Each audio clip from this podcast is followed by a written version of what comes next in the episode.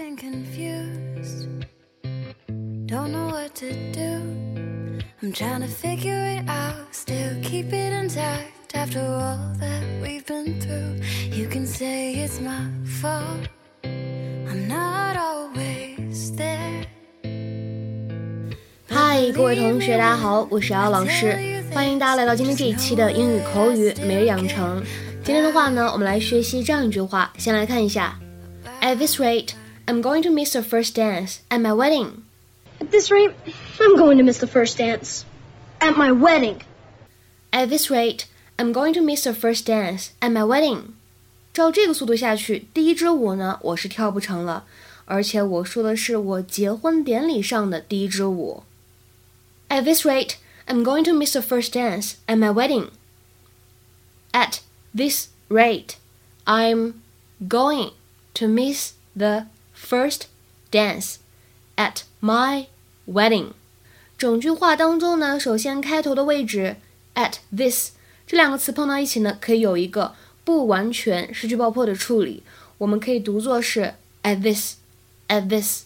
后半句话当中呢，首先注意一下 d a n c e 这个单词 dance，这是美式的发音，在英式英语当中呢，这个单词读作 dance，区别会比较大一些。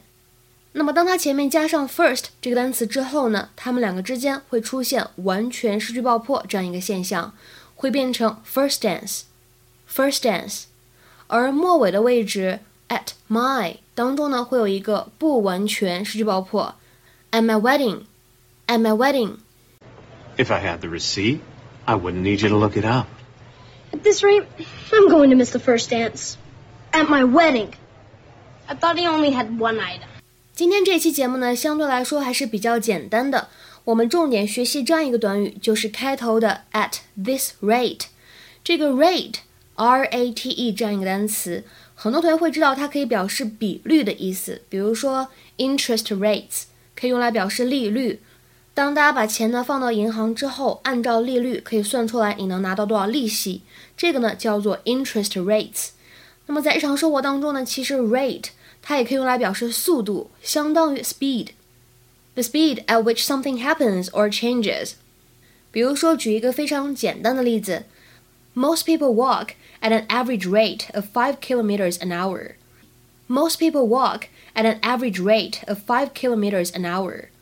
大多数人走路的速度是平均每小时五千米。那么，像我们今天视频片段当中出现的这个 at this rate。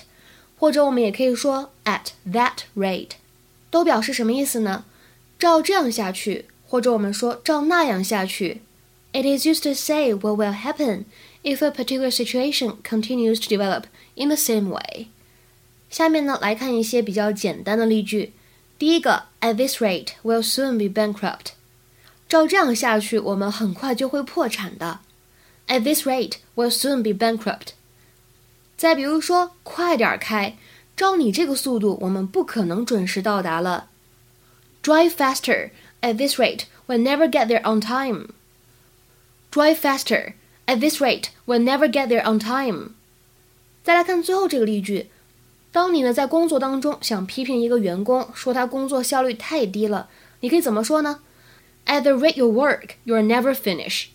At the rate you work, you'll never finish.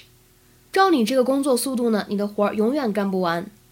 今天的话呢，请各位同学尝试翻译下面这个句子，并留言在文章的留言区。这个句子呢，相对来说是比较简单的。我们来看一下：At this rate, they'd be lucky to get home before eight thirty or nine. At this rate, they'd be lucky to get home before eight thirty or nine. OK，这样一个句子应该表达什么样的意思呢？期待各位同学的踊跃发言。我们今天节目呢，就先讲到这里了，拜拜。The beginning. Cause all I wanna do is love again. Love you again. Oh, oh. Cause all I wanna do is love.